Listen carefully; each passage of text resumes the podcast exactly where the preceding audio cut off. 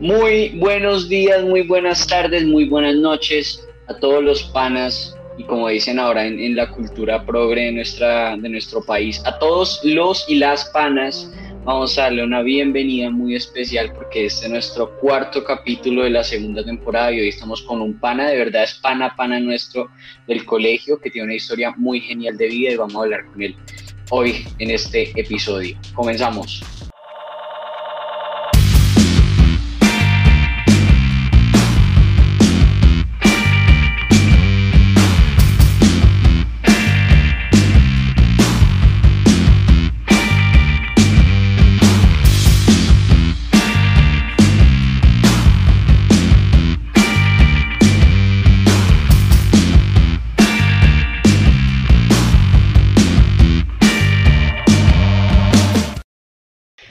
Muchachos, esperando que su 2021 vaya muy bien.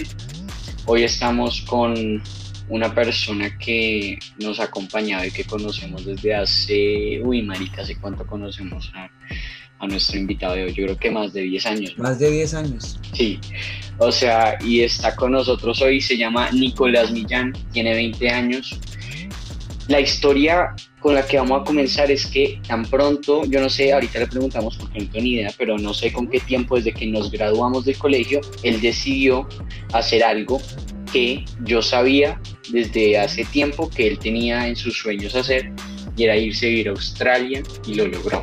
Y vamos a aprender por qué es una experiencia que vale o no vale la pena para toda la gente que en este momento está en 11 o algo así y dice, marica, ¿cómo se hará para irse del país? Tal, tal. Nico, bienvenido, ¿cómo está, hermano? Oh, good day, mate. Entonces, estoy comenzando un poquito con Australian slangs. Entonces, para comenzar, primer dato súper curioso. Uno llega a Australia y si uno habla con un australiano de pura cepa, parce, uno para entender es súper complicado. Entonces, comienza como, good day, mate.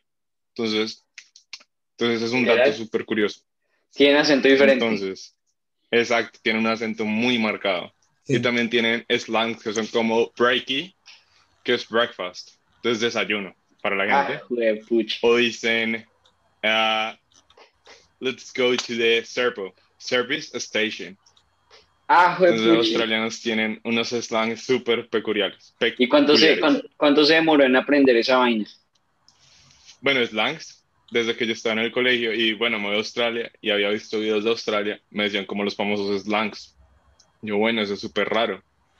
Entonces, pues yo vivo la mayoría en la ciudad, entonces no tanto slang, pero pues yo veo el casual breaky o toasty, que es una tostada básicamente. Literal. Entonces, los slangs australianos que son súper curiosos y súper bacanos a la vez porque son únicos. Es como una expresión colombiana que es como parce, para ellos mate, como los británicos, pero tiene su acento peculiar. Ya, bueno, Nico, qué chimba tenerlo por acá. Yo creo que vamos planeando este podcast, yo creo que ya meses, pero ha, estado, ha estado muy bacano que usted pueda venir hoy, porque para los oyentes que no saben cuál es la diferencia horaria entre Australia y Colombia, son 16 horas, es decir, que en este momento estamos grabando a las 4 y 55 de la tarde y allá qué hora son, Nico. Bueno, entonces, primero, acá estamos en el futuro. A mí me gusta siempre decir eso. Australia estamos en el futuro.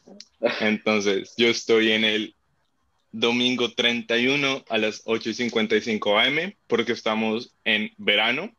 Si estuviéramos en invierno, la diferencia son de 15 horas en Sydney, porque... Sí.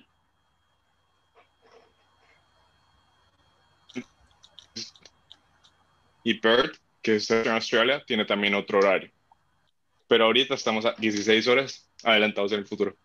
En el futuro está. Bueno, espere, y antes, y antes de todo, eh, la pregunta más básica de inicio.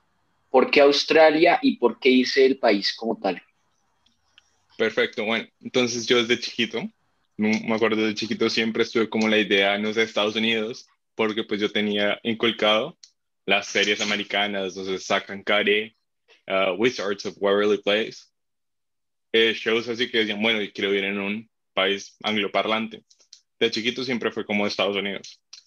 Me fue acercando al final del colegio y pues ya estaba como, no, parce, Estados Unidos no aguanta. Me parece es muy caro y pues tiene unas desventajas que otros países no tienen. Entonces comencé en esa búsqueda, bueno, ¿será Canadá, Australia o Inglaterra? Entonces, bueno, entonces en esos tres países tú puedes trabajar. Toca tener esto muy claro, a diferencia de Estados Unidos, donde solo puedes trabajar si estás dentro del campus. Entonces, fuera del campus no puedes trabajar para nada. Entonces yo dije, parce, no, no se puede, no hay plata, no soy millonario. Entonces, bueno, descartemos Estados Unidos. Entonces, pues Inglaterra. Inglaterra, nada muy tradicional, no sé, no me llama tanto la atención.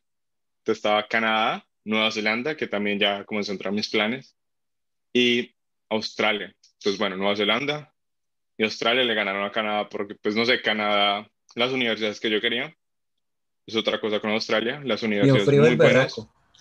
Sí, exacto, el Canadá hay mucho frío y las mejores universidades son muy caras, como Toronto, o sí, muy caras. Entonces son súper caras. Pues las mejores de Canadá, que sería Toronto, creo que será otra es Vancouver, la Universidad de British Columbia, la otra será McGill, entre otras. Entonces ya bueno. Australia y Nueva Zelanda. Entonces. Y se quedó entre esas dos. ¿Y por qué no Nueva Zelanda?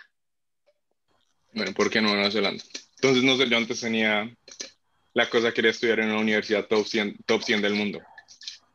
Entonces, en Nueva Zelanda solo había una opción. Era la Universidad de Auckland. Que, dato curioso, Auckland no es, no es la capital de Nueva Zelanda, sino es Wellington.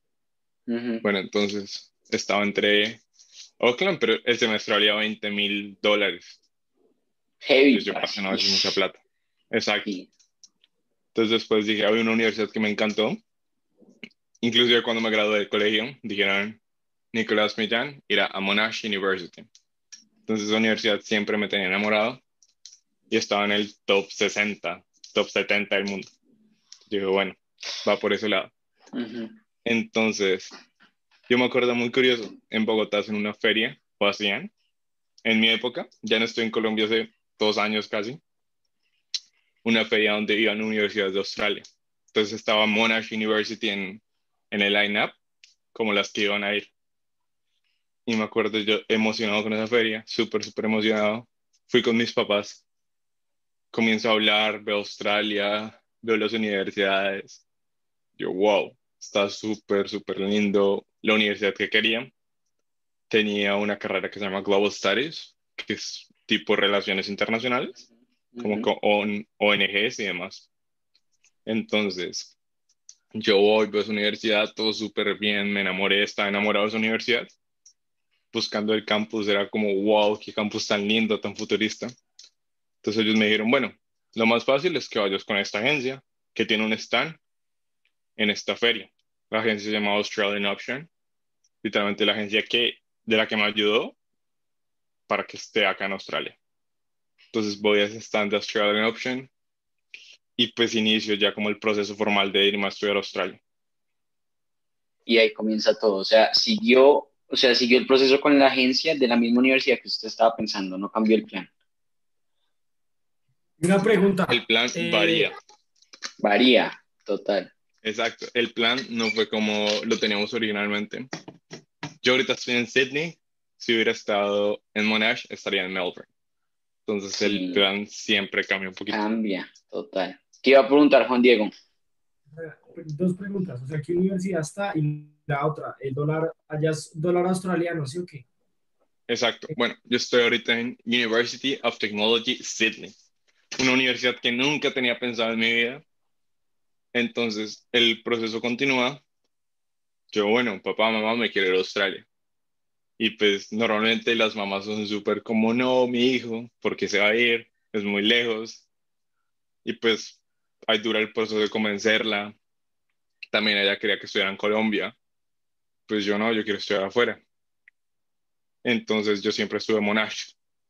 Pero como somos colombianos y pues vale mucha plata, y además en nuestro colegio, creo que nuestro colegio ahorita es IP, cuando nosotros nos graduamos del colegio, no era. fuimos los conejillos de India, de Ivy. Entonces no tuvimos nada de eso. Entonces, dato importante, si estás en un colegio en Colombia y te quieres ir afuera, te ayuda mucho que seas un colegio IP. Entonces, esto te ayuda porque el diploma IB lo estandariza con todo el mundo. Si tienes ese diploma, no te toca hacer lo que a mí me toca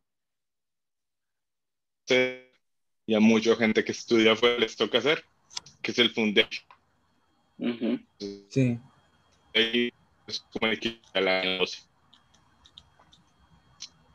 Y segundo, lo que me decías, Juan Diego, acá sí manejamos otra moneda, el dólar australiano. No tengo literalmente un dólar acá, pero también las monedas son súper curiosas. Lo más curioso es que una moneda, la moneda de más valor, la de dos dólares, es súper chiquita. ¿Sí? Es súper chiquita. Ahorita sí algo se las muestro, pero sí. Bueno, brother, ¿y, y, y cómo definiría usted el foundation? O sea, una persona, ¿cómo se lo explicaría? ¿Qué se hace ahí? Bueno, entonces, prosiguiendo, retomando lo que estaba diciendo, del colegio, pues a mí me tocaba hacer foundation sí o sí. Entonces, esta es la clave por la cual terminé en UTS en vez de Monash. Y es que en UTS, yo en Monash estaba esperando una beca de 5 mil dólares por ser latino para el foundation. Nunca me la dieron. Entonces mi agente me dijo, bueno, esta es tu universidad en Sydney, tiene tu misma carrera y te damos esta beca de 10 mil dólares para dos semestres, que sería el Foundation. Y el Foundation es básicamente variar dependiendo de la universidad. Entonces, a mí me tocó ver materias súper, súper básicas, súper sencillas. Vi matemáticas 1, algo así. Entonces era como división. Uy, no jodas. Sí, es como el precálculo. cosas súper sencillas. Exacto, cosas súper bobas que no es como, bueno, pero en mi universidad tú también ves materias diferentes. Entonces yo me acuerdo que tenía una lectiva, esa sí era, era algo de Global, creo que era Global Studies, no, no era Global, era Globalization algo, y era una lectiva, veía matemáticas, inglés, y también veía una materia que era como para ayudar un poquito por la computación. Ya. Entonces, sí. ¿A cuánto tiempo usted graduarse se arrancó para allá? Bueno, entonces, sabiendo lo del Foundation, eso varió mucho porque yo, yo me gradué en el 2018. Y pues cuando me gradué, mis papás dijeron, bueno, estudié en Colombia. Nos graduamos en el 2018. Ajá. Promoción 2018. Entonces, mis papás eran como, bueno, te puedes ir a Australia, pero estudia en este semestre el primero, en la Javeriana o algo así. Yo no. Si estudio allá es más probable que me quede. Entonces dije, no, no voy a estudiar en la Javeriana nada. Entonces peleé con mis papás, discutí, no estudié. Seis meses donde yo que me preparé un poquito para Australia, pero también no me preparé como debía. Entonces mi consejo es para alguien que viene a Australia y tiene como, si tiene ese tiempo, prepararse en más habilidades que le pueden ayudar a venir a Australia. ¿Como cuáles? a trabajar y a moverse. Ah, bueno, entonces yo una de las habilidades que me preparé, aunque nunca lo he ejercido, pero es una opción, es barista. Entonces en Australia el barismo es un, un trabajo bien pago. Sí. Entonces te puedes ganar cerca de 25 o 27, depende de dónde estás trabajando, qué día estás trabajando y qué horario. Pero es una actividad muy buena. Segundo, no sé si tú eres bueno. Normalmente yo me, me orienté por los trabajos manuales, tipo carpintería, no sé, mover cosas, bodegas. Sé que, por ejemplo, un electricista le pagan muy bien. un carpintero que día soy como 60 dólares. ¿La hora? Entonces, 60 dólares la hora. ¡Wow! Imagínate. Entonces, cosas como, wow. Entonces, si te puedes preparar, un pintor también gana 30, 30 dólares la hora.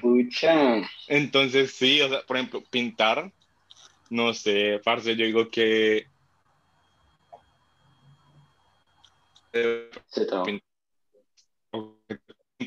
trabajo de pintores. Diría como esas habilidades. Otra, yo nunca saqué el pase, el pase de conducción. Hasta el momento no lo tengo. Si te vienes a mm. Australia, quieres sacar el pase acá es un complique, porque te toca primero sacar el pase de aprendiz, después hacer ciertas horas, es un proceso que te dura como dos, tres años para tener el pase full, mientras en Colombia es un mes o menos. No, tres meses, tres meses. Son tres meses de clases. allá también está, Allá también tiene usted el Learner's Permit, el de el que Exacto, tiene que sí, pasar un obvio. año. ¿Ese? Sí, igual, igual que en, en Colombia no. En Colombia es súper fácil, es como ese curso y ya. Mientras acá en Australia es como, bueno, te toca, y lo peor de todo, te toca tener esa licencia por cierto tiempo hasta que puedas aplicar a la otra.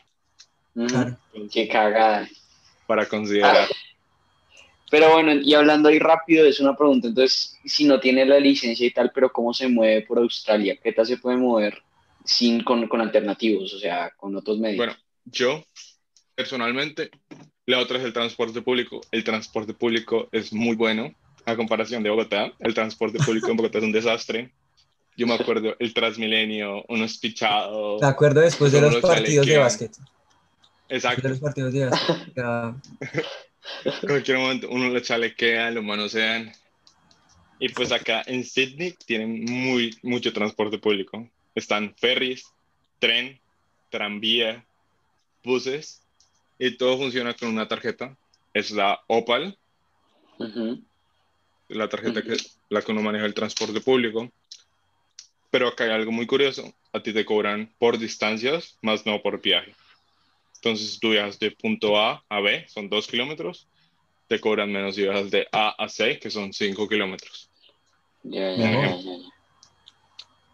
Pero Sydney tiene algo muy bacano, que máximo tú gastas 50 dólares por semana en transporte público. Resto, igual no. es harto. Igual es caro. Obvio, es harto. 50 Pero lo compensa, lo compensa con el resto de cosas. O sea, es alto para uno acá viéndolo así. Exacto, pero de igual forma se gana. Si es Esto que si uno que tiene esa habla- mentalidad de convertir a pesos, uno está perdido. Literal, literal. Está Es- muy es- perdido. Eso me va a preguntar, o sea, usted, eh, usted allá en Australia, usted dijo que en un trabajo gana mucha plata por hora, pero también gasta, o sea, eh, es, o sea, ese mito es verdadero que usted gana mucho, pero igual gasta mucho, entonces viene siendo casi que lo mismo, ¿no? Oh, sí, uno gasta un montón. Bueno, yo llegué acá a compartir piezas. Pagaba 200 dólares compartiendo un cuarto por semana. Compartía el mismo 800 cuarto. dólares. Compartía el cuarto. El mismo 800 cuarto. dólares. El mismo cuarto. Uy, no, marica. Imagínate. Y por Ajá. 200 Entonces, a la semana, a la semana. 800 al, al mes. al mes. Compartiendo cuarto. Ah. Y estaba a 20 minutos de la City en tren. Ajá. Entonces, eso era algo. Hey. Hey, pues fue algo diferente. Me Sí. tocó compartir con una persona que era amiga o es amiga de mi prima cuando mi prima estaba acá. Entonces no fue tan grave, pero igualmente es como compartir tu cuarto, es una experiencia diferente, ¿me entiendes? Total, o sea, una cosa es la habitación, otra cosa es la habitación. Sí. Exacto. Y, y, Entonces, y, y ahí, ¿cuánto tiempo duró ahí? bueno, ahí duré un mes porque mi amiga tenía un amigo Ajá. Que quería sacar una un lease en la City, en la plena ciudad. Pues yo dije, wow, vivir en la City. Entonces me fue a mostrar el apartamento, súper lindo, gimnasio, piscina. Los primeros pisos es un hotel. Entonces, bueno, me voy a vivir a la City. Y valía 215 por semana, pero pues ya no pagaba transporte. Bueno, sí. Entonces era un gasto, pero era un cuarto más chiquito y era compartir también. Digamos, ahí en el tema de, de desplazamiento, ¿cómo era el tema? O sea, era, me imagino que las distancias eran más grandes, porque es una ciudad grande. Sí, o sea, es muy curioso porque Bogotá tiene muchos más habitantes que Sydney, pero Sydney en longitud es gigante. O sea, uno busca Sydney en el mapa y es grandísimo. Y la cosa con Sydney es que tiene tres o cuatro ciudades dentro del área metropolitana de Sydney. Y pues uno piensa está que es como- la capital. Obvio, pues no y es. no es la capital. Entonces, está como el Sydney CBD, donde queda la ópera, lo importante. Después está Parramatta, que es otra ciudad. ¿Qué Juan Diego? ¿No es la capital de Australia? No. Está muy- Estaba- Es Canberra. ¿Y ha ido? ¿Ha ido a, la- a Canberra? Bueno, muy curioso, hablando de Canberra, yo solo he ido una vez a Canberra a trabajar. Entonces yo me acuerdo, yo estaba haciendo Uber en ese momento. Pero Estaba marica, no era que no, ¿cómo hizo, cómo hizo Uber si no tiene la licencia? De ilegal, Es que ese es otro ilegal. tema. Bueno, entonces, de- terminó con lo de Canberra y retomó lo de Uber. Pues estaba haciendo Uber Eats. Entonces no estaba haciendo Uber, estaba haciendo Uber Eats. Entonces, no me rápido, acuerdo que rápido. estaba haciendo Uber Eats. Me llamó un amigo. Parce, ¿quieres trabajar? Pues yo en ese momento hacía Uber Eats. Entonces era como, de una. Me dijo, bueno, vamos a Canberra a trabajar. Entonces limpié la alfombra de una oficina por una semana en Canberra. Sí. Entonces me acuerdo. Me estaba en la mañana, me levantaba temprano a ir a trabajar y estaba todo el día hasta la noche trabajando y hasta que me volví al hotel y a dormir. Entonces conocí Canberra, pero pues no conocí Canberra. Literal. No, marica, qué cosa. Ahora, volviendo a Sydney, volviendo a Sydney, ¿usted cómo lo, cómo lo ven en cultura? ¿Qué tal es Australia en cultura? Me imagino Bueno, que multi- entonces, multicultural. Oh, yo soy multicultural. Yo digo que lo primero que me pareció súper curioso, mi prima estuvo antes que yo en Australia, ya se volvió a Colombia, pero ella se vino acá tipo noviembre del 2018. Entonces yo la llamaba, yo era, André, ¿cómo es Australia? Ella me decía, hay mucho asiático. Yo, André, estás en Australia, ¿de qué hablas? Hay mucho chino. Yo, no sé, no sé qué te pasa, André, estás en Australia, debería haber monos, no sé, uno lo que se imagina de Australia Claro. son monos, no sé, ojiazules, dos metros, lo que uno ve en Bondi Rescue. Pero cuando uno viene a Australia, hay mucho asiático. Y depende de los barrios. Entonces acá también está el barrio chino, el barrio de la India, el barrio coreano, el barrio vietnamés. Entonces algo que es muy lindo de Australia. Tú vas caminando y oyes, no sé, alguien hablando español, alguien hablando italiano, alguien hablando francés, alguien hablando japonés, alguien hablando árabe, alguien hablando filipino. Qué bacano. muy bacano. Australia es un país muy abierto a que lleguen personas de todos los países, o sea, no, se cierra mucho a eso. Inmig- Migrantes, inmigrantes, ¿qué se Pues creo que es más abierto en las grandes ciudades. Como en la que En las grandes ciudades. Sí, es Exacto, que Sydney, Sydney prácticamente, prácticamente la gente ha escuchado de Australia por Sydney, más que por otros lugares. Pero entonces, pero, pero entonces uno diría que, ¿qué? Que sí, que Sydney no escucha Sydney, no escucha la, la propia capital, generalmente. O sea, yo creo que cuánta gente en el mundo pensará hoy, si usted le hace la encuesta, ¿cuál es la capital de Australia? Le dicen Sydney, como el señor Juan Diego. Yo también lo pienso así, yo también lo pensaba, pero yo hace poquito sí vi que era otra capital. No es. Es Canberra. Entonces Sydney es un monstruo de ciudad. Mm, es inmensa y yo he trabajado, yo conozco, gracias a Dios, gran parte de Sydney, porque hice Uber y Uber Eats. Entonces, para la gente que no entiende, yo era un rapi australiano, un rapi tendero australiano. sí. Entonces, yo conozco cerca la City, la parte del sur, la costa, todo eso por hacer Uber. Sí, No, esto es una experiencia para eso. muy bacano porque conoce todo. Digamos, En- cuando, cuando recién llegó, ¿qué fue lo a, a primer vista? ¿Qué fue lo que más lo mató? Porque cuando uno va cuando a yo- esas grandes ciudades, uno dice, marica, ¿qué es esto? O sea, uno solo lo ve en películas, por ejemplo. muy curioso. Entonces, yo me acuerdo que yo llegué en la noche y yo me acuerdo, esta noche me estaba esperando mi prima y el novio que vive acá. Entonces me recogieron al aeropuerto, pero antes de eso yo me acuerdo en el avión íbamos aterrizando y el aeropuerto de Sydney queda muy cerca de la ciudad, literalmente en una bahía, en Botany Bay. Entonces yo me acuerdo que veía tantas luces y como, wow, que es tan lindo. Después me acuerdo, cogí el tren, un tren, dos pisos, y no se sienta, o sea, hay mucho lugar para sentarse. Gigante ese tren. Y lo primero me acuerdo, mi primera impresión fue un bar. Entonces me acuerdo un bar en la City, con los edificios grandísimos, mucha gente de todos lados. Después pedimos un Uber en la propia City. El día siguiente me fui a ver mi universidad, que queda en la City. Literalmente mi universidad es como de cierta manera como la Javeriana, porque queda en la plena ciudad. Sí. Entonces mi universidad queda en la plena ciudad. Yo me acuerdo que yo fui a buscar y pues me acuerdo yo de esos edificios súper lindos y pues en ese momento tenía la costumbre de pensar en peso colombiano. Entonces me acuerdo que mi primera comida fue una pizza de Little Caesars, que valía como 5 dólares, y un Slurpee que valía un dólar. Sí. Barato allá, weón. Sí, hoy no es que esa comida rápida. Ajá. Allá Pero Little Caesar también, genial. Pero ya no está. Ah, gosh, como así, ya no, en- no, Sí. no hay en Australia. Creo que ya no está en Australia. Ah, Claro. Oiga, que, iba a decir, iba, iba a decir, quebraron por el COVID-19, pero es que esa mierda en Australia no. Iba a No, decir, en Uy, Australia bueno, no. ese es otro tema que después podemos tocar. Sí. Bueno, yo creo que tocó volver a lo de venirse a Australia porque creo que nos hemos desviado un poquito. Marica, la No conversa.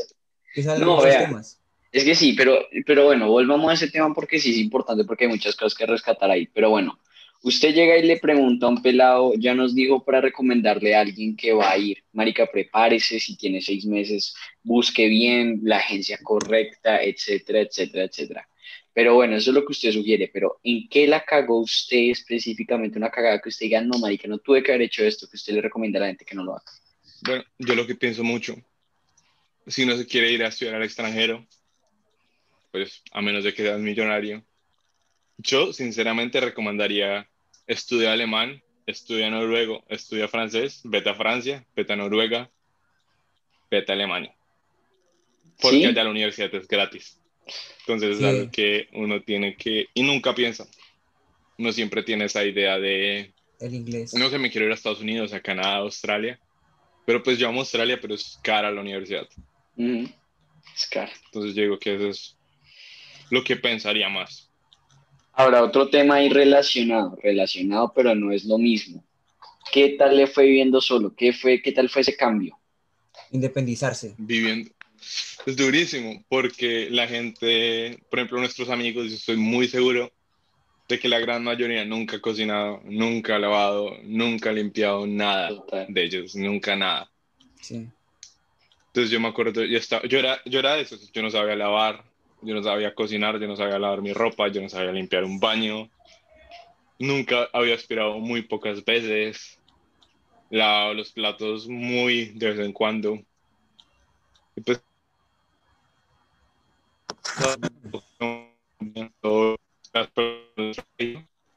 tienen alguien que ayuda para eso, que tienen una empleada, una señora al servicio o una niñera, una nani, no sé cómo lo quieran llamar, y esa persona les hace todo, les cocina, les lava la ropa, incluso hasta le tiende la cama.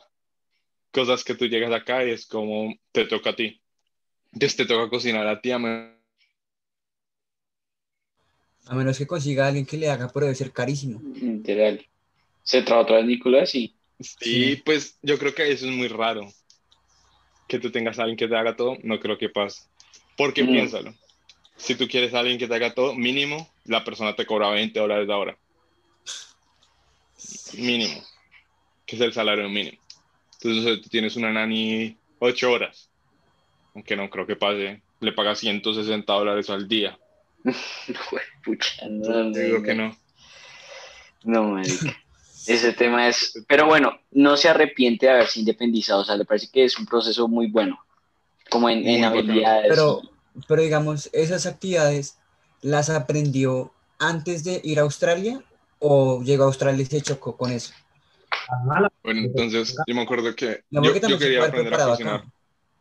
Obvio, obvio, eso es lo que uno debería hacer. Yo quería aprender a cocinar y lo único que hice en Colombia antes fue una vez una pasta que no me quedó rica para nada y aprendí a hacer huevos un día y como ya.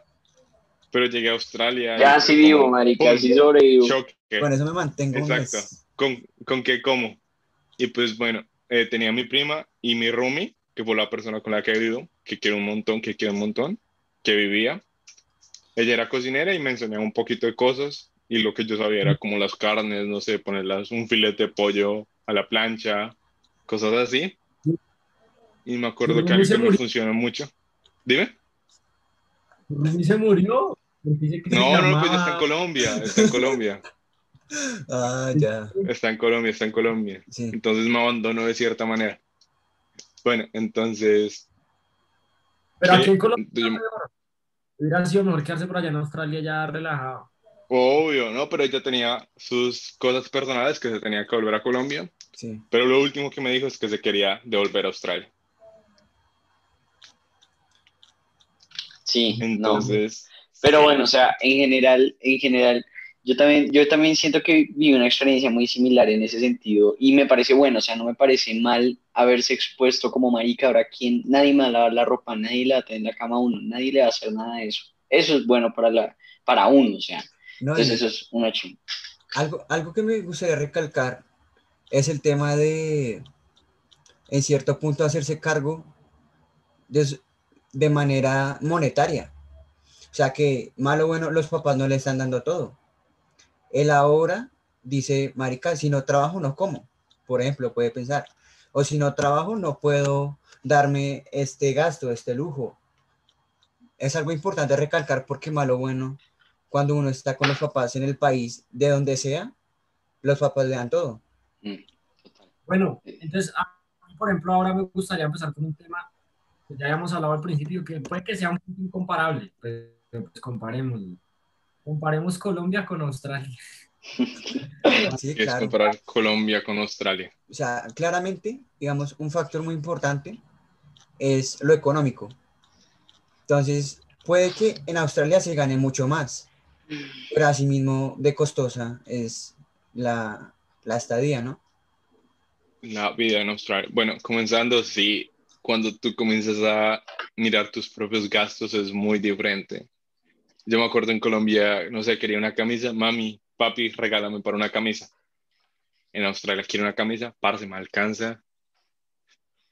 Y era como, no sé, bueno, toca ver, me alcanza, compremos la camisa. No sé, me quiero comprar una scooter. Me toca trabajar tantas horas para comprarme la scooter. Y yo siempre tomé una perspectiva en Australia de que si yo trabajo y me puedo, me puedo ganar mi propia plata, no le pido a mis papás para nada, absolutamente nada para mi ma- manutención. Las únicas veces que les pedí a mis papás es cuando no tengo trabajo y estoy como, necesito plata, no hay de otra, no me la he podido conseguir yo solo. Pero pues eso solo pasó como al inicio de la pandemia, que perdí mi trabajo y apenas llegué a Australia. De resto, me la he rebuscado. Qué Y es un valor muy importante. Digamos, ahí me surge una, una pregunta, Nico. ¿Cómo usted ha generado en Australia vida crediticia o por ser extranjero ha sido un proceso más difícil? Mira que yo la vida crediticia no es tan importante acá como en Estados Unidos. Sí, Para menos nada, importante. es, es menos importante. Creo que en Estados Unidos sí es súper, no Muy sé, la vida crediticia. Sí, fundamental, todo el mundo Es fundamental tenerla. Obvio, Sí. un número que a ti te depende. Yo acá lo que uso es mi... Pues yo de crédito nunca he tenido. Pues tengo la Colombia. Ah, Se trabó Nico. Entonces sí, concluyendo lo que decía Stroji, es, ya, es vez, muy diferente Nico, cuando tú a retomar. trabajas y miras tus gastos. Vuélvalo a retomar que se cortó un pedazo. Entonces, es muy diferente cuando tú trabajas y miras tus gastos porque tú tienes que ver en qué administras tu plata y si te compras cierta cosa, te puedes inclusive quedar sin comida porque tienes que administrar tu presupuesto. Literal. La Exacto, vida. Eso es lo la más vida ya importante. llegó a la vida. La güey. vida, exacto, es que yo ya soy un adulto, básicamente. Ya ya salí de llegó. esa burbuja, ya pago mis bills, mis recibos, mi mercado, la renta, Sí, no sé, el ¿Dónde- seguro médico incluso. Nico, allá donde merca, ¿cómo se llama el Walmart de allá? Bueno, acá hay tres supermercados súper grandes, cuatro. mm, Entonces está IGA, que es Independent Grocery Australia, algo así. El otro es Woolies y Coles. Y también está Aldi, que es como un de uno. Entonces Ah, Aldi es como más baratico. sí. Yo me acuerdo Bien. que yo comencé a mercar en, en Aldi Ajá. cuando llegué a Australia. Pero pues a mí me gusta más Woolies, no sé. Como los productos. Es como un poquito. Yo diría que un poquito más refinado. Pero pues tampoco no es el supermercado más caro. Es como uno de cadena. Pero Sí. tiene como más marcas y productos más bacanos. ¿Y Nicolás mercaba en Colombia?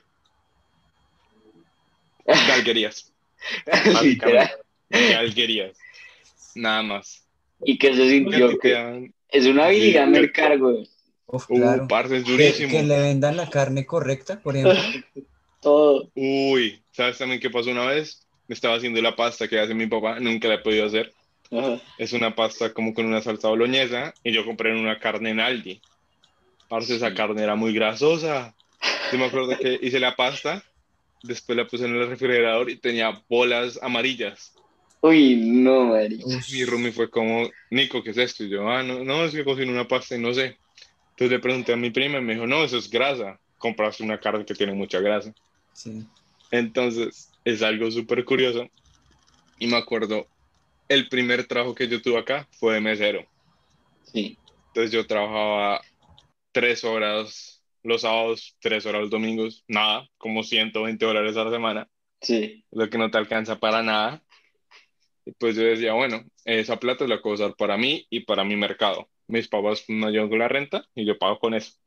Me acuerdo que yo tenía como 70 dólares un día y estaba mercando y parce, yo ahora no me alcanza para nada. Y es, es, es un choque duro. Fuerte. Es como parce, no, no me alcanza para nada. Es algo que ya a nosotros nos está llegando, que es como la vida adulta. Claro, Claro. pero es una lección, una lección de vida Ujú. de completa. hacerse cargo de sí mismo. Digamos, ahí, digamos, ahí me surgió otra duda, que es el tema de, de los estratos sociales. O sea, se tiende a decir que una persona que gana 400 mil dólares al año es considerada que entra al 1% de la población en Estados Unidos. En Australia, ¿en qué punto uno se da cuenta, este man definitivamente es otro nivel? De, porque, o sea, la calidad de vida es muy buena. Es que literalmente acá es algo muy curioso. Tú puedes ver a la señora, a la cleaner, que le limpió la casa al, en el- al dueño de la casa, cenando en el mismo lugar. Porque pues la cleaner se gana 20 dólares mínimo la hora. Y puede hacerlo. Entonces tampoco no está, exacto, puede hacerlo. Entonces yo acá he aprendido a valorar también esos trabajos, Claramente. porque si yo antes era un poco clasista, pues yo ya no soy para nada clasista. O sea, he hecho Uber, he limpiado, he trabajado en bodegas. Entonces también digo que para mí eso ya, para mí la gente todo es igual, como debería ser. Pero uno ve la gente que tiene mucha plata, pero no ve así la pobreza extrema. Entonces puedes ver, yo he ido a Rose Bay y también Northern Beaches, uno ve unas casas inmensas, Como The Hamptons. sí, tipo Hollywood, las que están en la montaña, Sí. Sí. pero mirando al mar. Y qué chimba, qué Uf. belleza, man. Exacto. Pero no la pobreza, no esas casas hechas con lodo o con lata, son casas verdaderas, Qué bueno. no son casas malas. La, la pobreza de Nueva Zelanda es la clase media de Colombia. La de Claro. Australia, Parce, sí. Yo creo que sí, por decirlo así. No, no sé cómo la... Sí, yo digo que viven en condiciones muy similares. Los Porque pobres de Australia a, lo- a la clase media de Colombia. Ok, Yo digo que sí, porque nunca he visto casas tipo las que uno ve en Colombia. Los únicos que sí viven en condiciones similares, yo digo que son los aborígenes, que es otro tema crucial de Australia. Los aborígenes australianos y como el conflicto que tuvieron con el hombre blanco. Pero, Pero- esa gente normalmente... ¿Qué me ibas a decir, Juanes?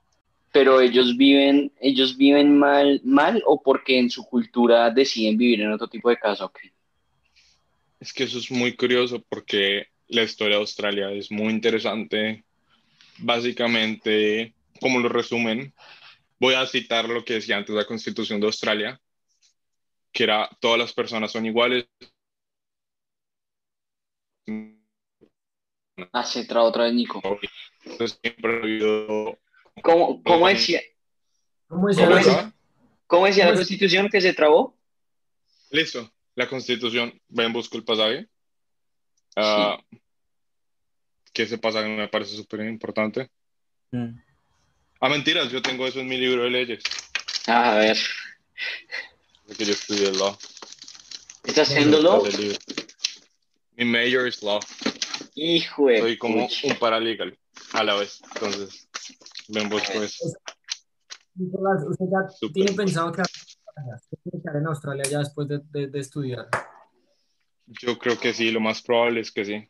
Bueno, cuéntenme O sea, algo no- mientras tanto, o cuéntenle algo al público mientras yo Vea- busco el Ya pasaje. que, digamos, me, me surge algo muy, muy curioso que van a tocar ahorita es el tema de las leyes.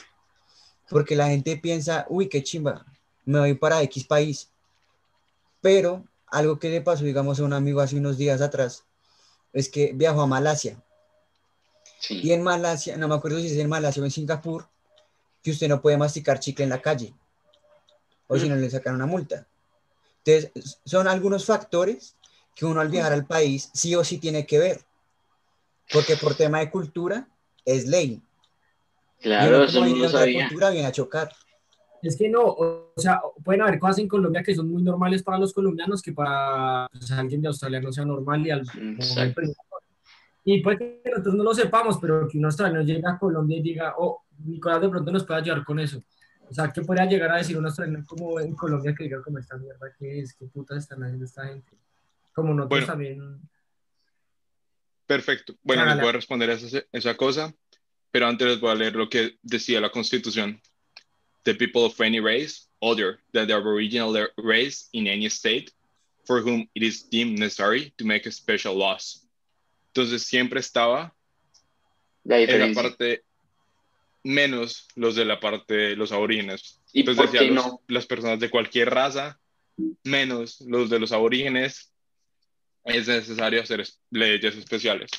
Lo que pasa con Australia, cuando los ingleses llegaron a Australia, dijeron que Australia era terra nullis, terra en, tierra de nadie. Entonces veían como a los aborígenes como algo inferior, no los veían como los humanos y cuáles que son. Entonces siempre han tenido como ese conflicto y nunca han tenido las mismas oportunidades. Ni hoy, ni hoy, los- ni hoy en, en estos días. O sea, no. No, lo que es muy curioso hoy en día con los aborígenes, Australia ha tratado de mejorar esas condiciones, pero muchos aborígenes se han vuelto tipo parásitos del Estado. Me refiero a parásitos en el sentido que no quieren trabajar y pues les, siempre les dan un ingreso. La minga, la minga. Sí, Exacto. Me va a colgar, me va a colgar. muy sí es la misma mierda. Quieren que el Estado los mantenga. Bueno. Exacto. Y refiriéndose a los australianos, yo me digo que he visto videos. Hay una youtuber que si les gusta el tema Australia, se la recomiendo mucho. Se llama Angélica Ladino. Y ella es una youtuber que ahorita está literalmente viajando por Australia. Y ella en uno de sus videos comentaba que cuando el novio, el esposo de ella, un australiano, fue a Colombia, se sorprendió primero de los estratos. Porque en Australia no existe eso. ¿Cómo así que tú por vivir en estrato 6 eres más que alguien que vive en estrato 6? O en estrato 1. Pues en Australia todos somos iguales, no hay estratos. Pues hay barrios que son más lindos que otros y otros que son más feos, pero pues no hay estratos. Sí. Otra cosa que es súper curiosa, que a mí me sorprendió, el papel higiénico. Entonces uno en Colombia cuando uno va al papel higiénico, uno lo tiene una canequita especial. Entonces yo me acuerdo cuando estaba haciendo como el house tour. La higiénico, y ella me dijo, no, acá el papel higiénico se bota en la taza. Entonces yo como, ¿what? Eso no es algo tan cultural, pero es algo como, wow, qué cosa Sí, tan sí, diferente. sí, sí, sí. Eso cambia harto, ¿no? Eso es interesante.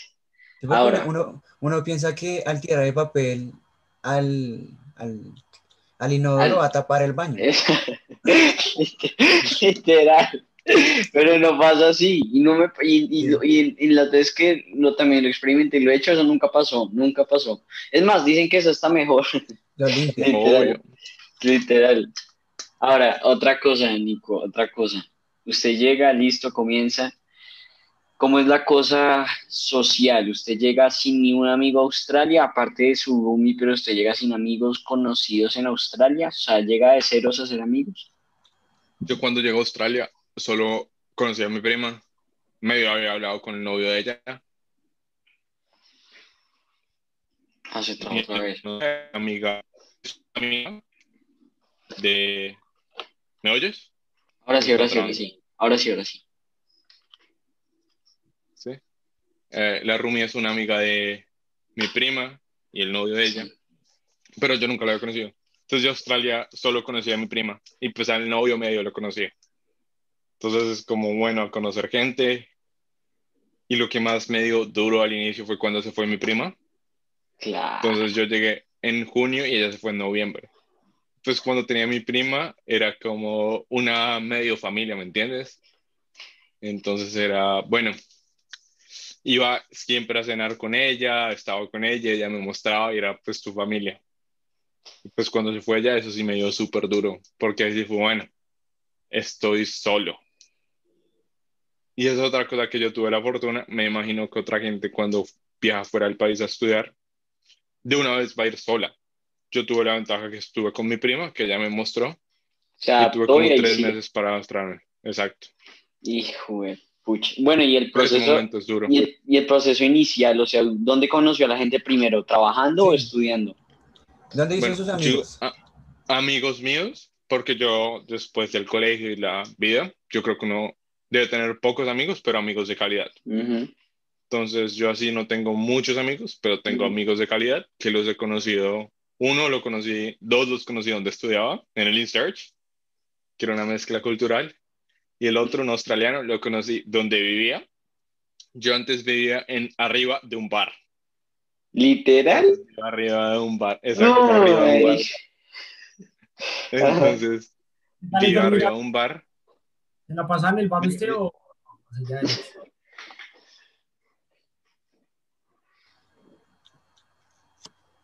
Se le trabó. Las ¿Qué me estabas diciendo, Juan Diego? Ya, ahora sí. ¿Qué? ¿Cómo consumo?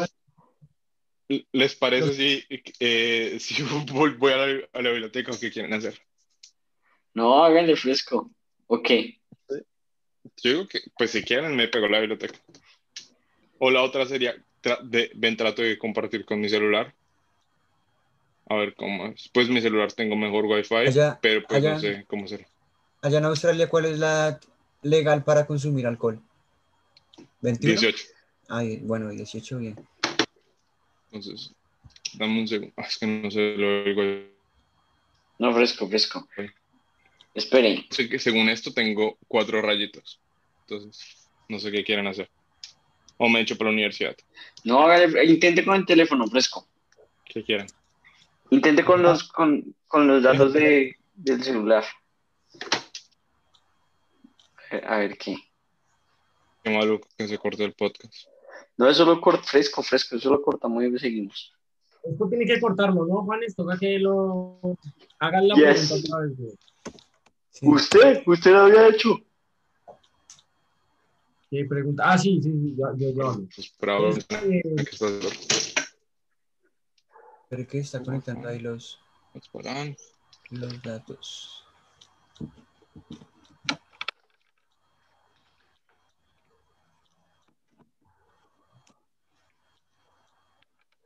Juanes, Espera, reviso la velocidad de internet a cuánto está.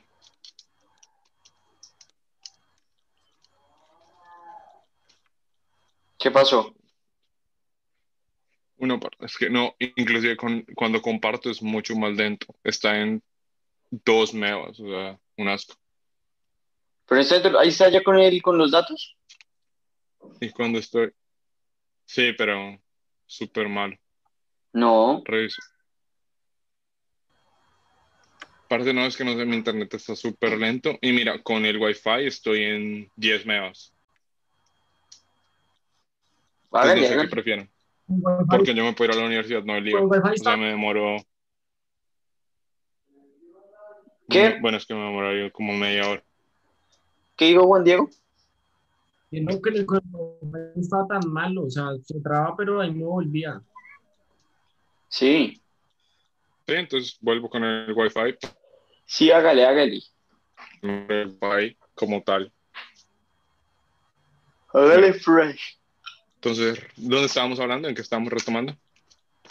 Entonces ya, listo, volvemos. 5, 4. Espere que se traba otra vez, Nicolás. Espere, espere, espere. espere. Ahí, ahí estamos, ahí estamos. Parece que se traba mucho. Ahí estamos, ahí estamos, fresco. Dale, Juanes. 5, 4, 3, 2, 1. Entonces volvemos, marica. Estamos... Que ahora sí, Juan Diego, ahora sí tu pregunta.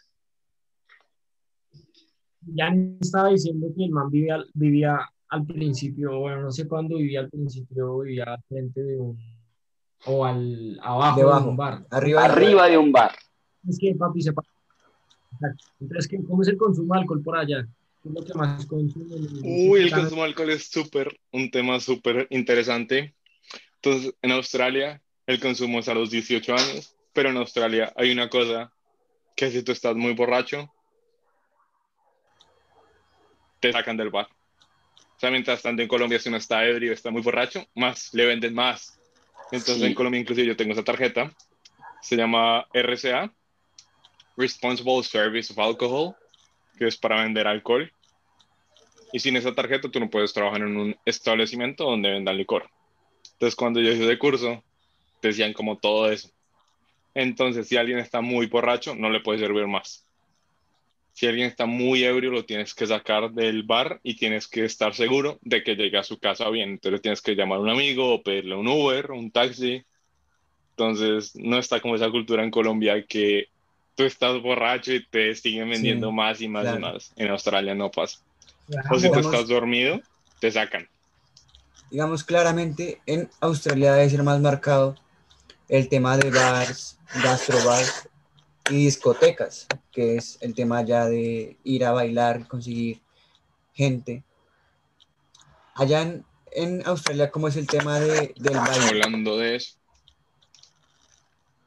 El baile. Bueno, entonces están los bares y también los, las discotecas propias, ¿me entiendes? Mm. Entonces un bar es un pub. Entonces en un bar Exacto. tú vas a tomarte tu cerveza en la tarde o en la noche a ver un partido, a comer algo, a estar con tus amigos. Y pues también está en una discoteca donde tú vas a tomar y a bailar, ¿me entiendes?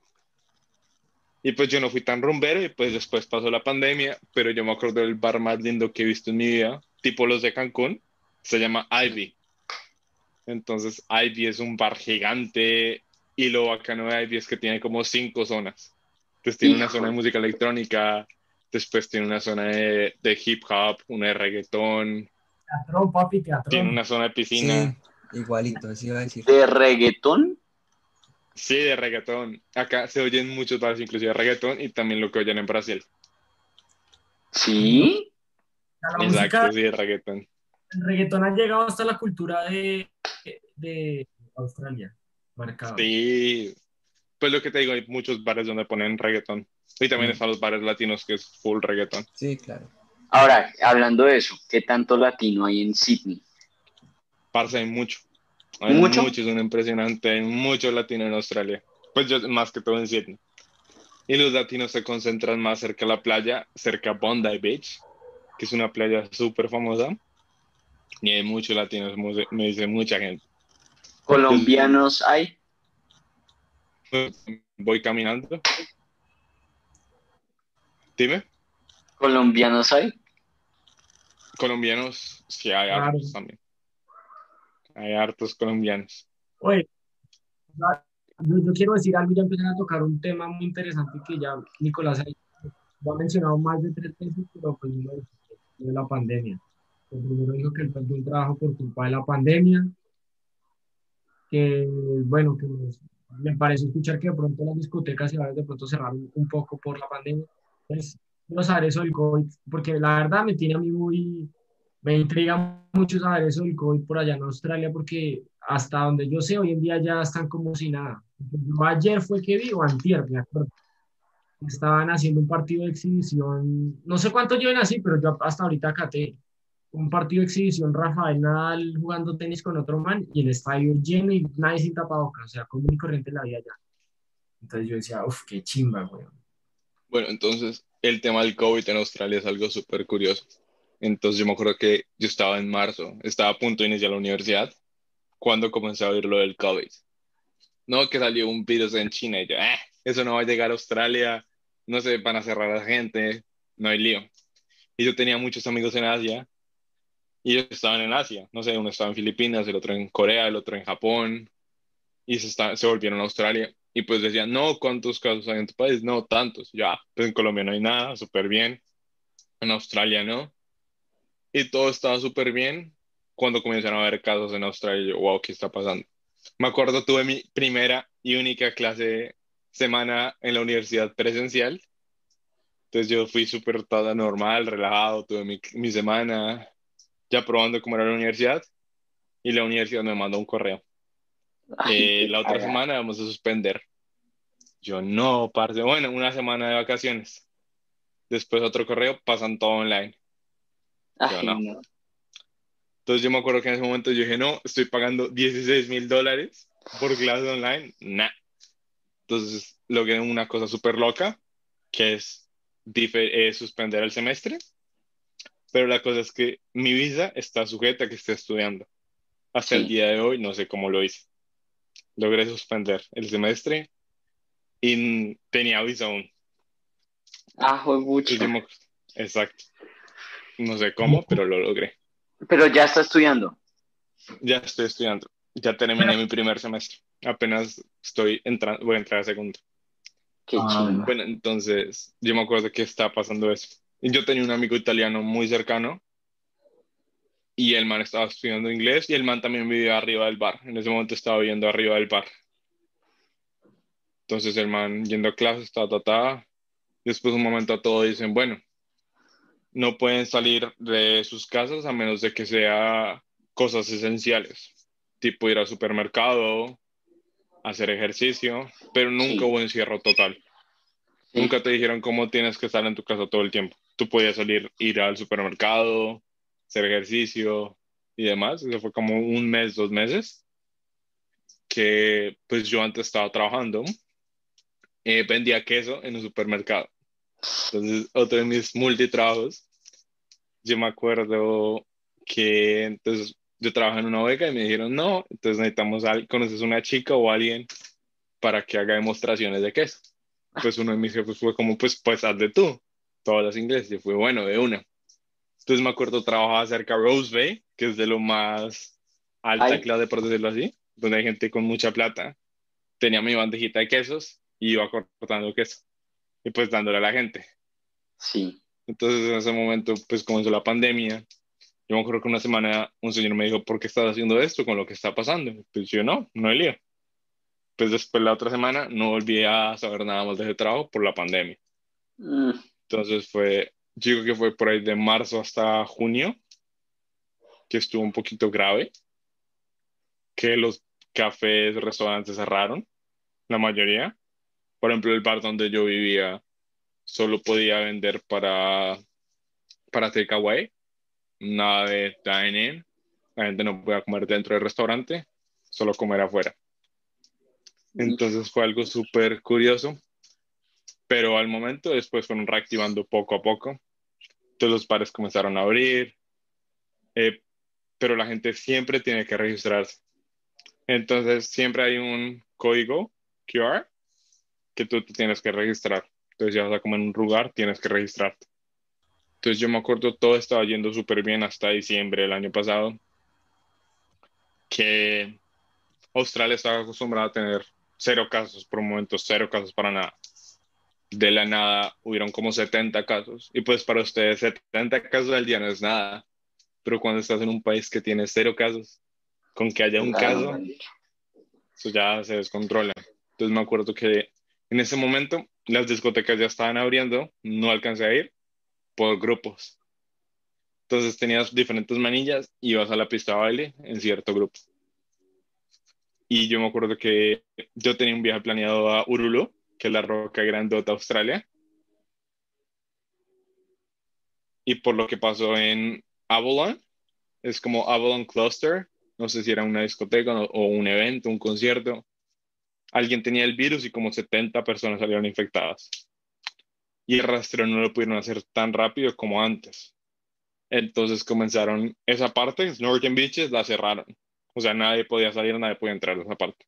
Lo que nunca antes había pasado en Australia.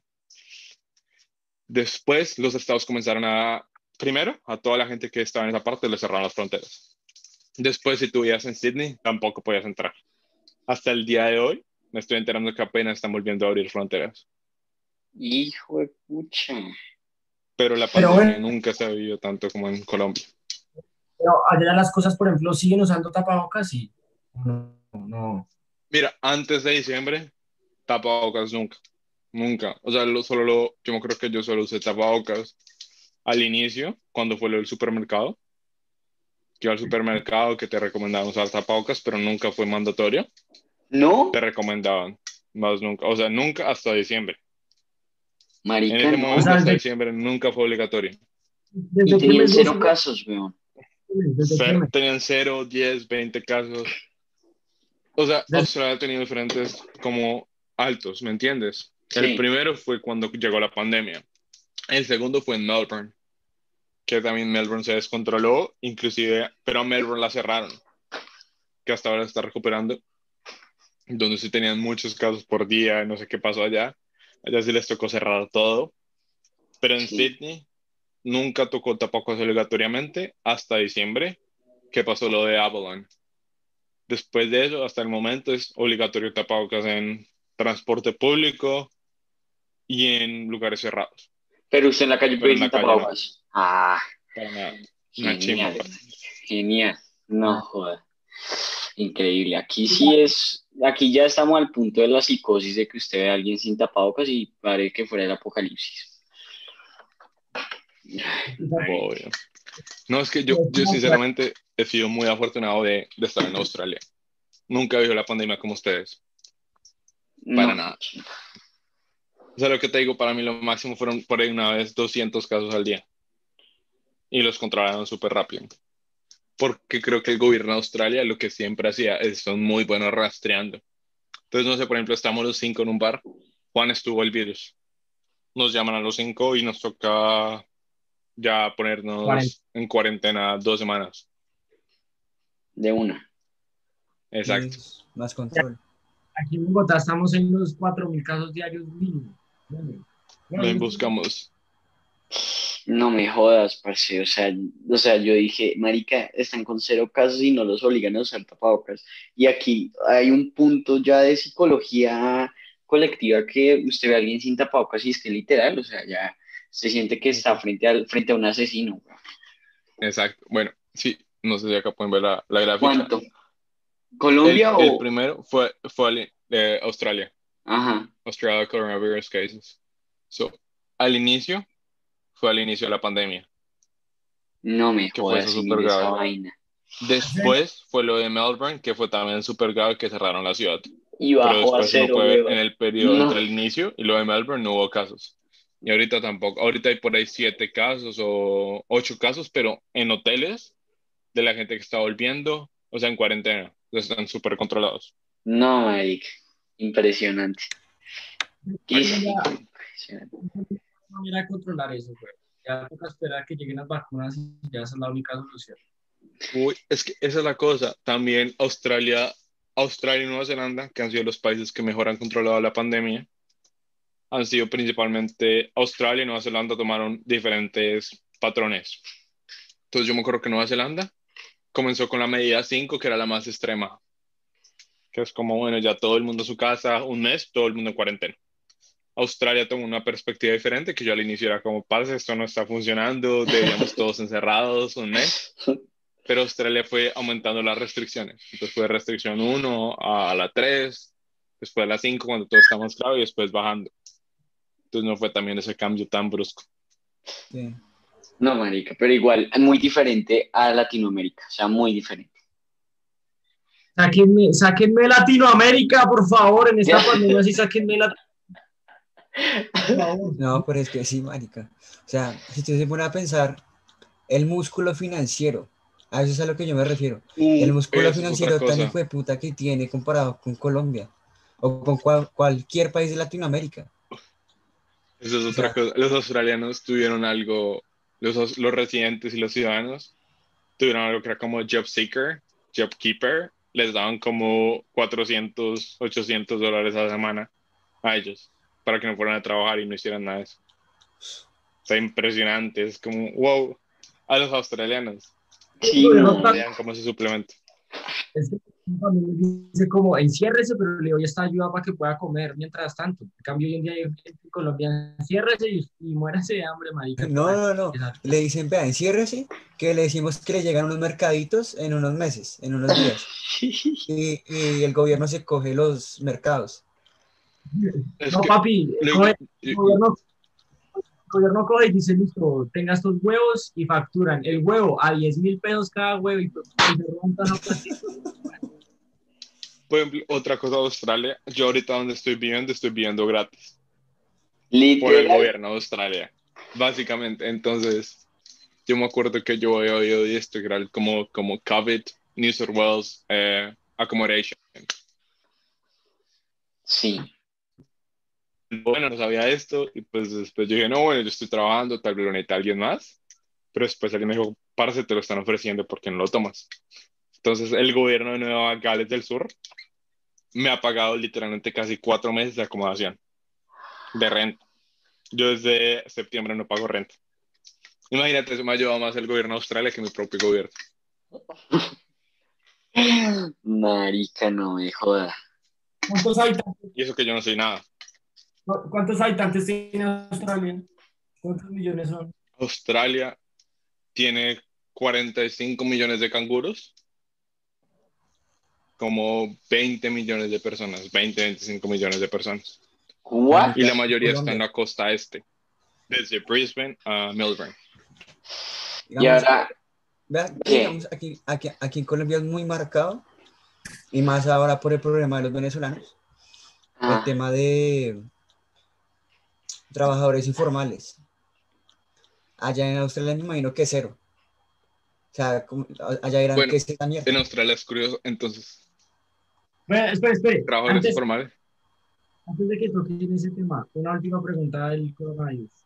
¿Cómo va a estar la las vacunas? ¿Cómo las vacunas allá? Eso es lo último que quiero saber. Lo de la Las vacunas. Bueno, las vacunas, lo que me enteré es que lo que he leído no he estado tan informado. Entonces, si alguien en los comentarios dice, como no, parce, esa semana está mintiendo, he leído, he leído periódicos y demás, pero tampoco no me he dedicado al tema. Lo que he leído es que comienzan en febrero, el otro mes, que inclusive los estudiantes internacionales como con visas como yo, nos van a dar vacuna. ¿Qué más? Sé que alguna vacuna la van a también fabricar en Australia, entonces no va a haber problema como con suministro. ¿Y conoce gente que no se quiere poner la vacuna? Entonces sí.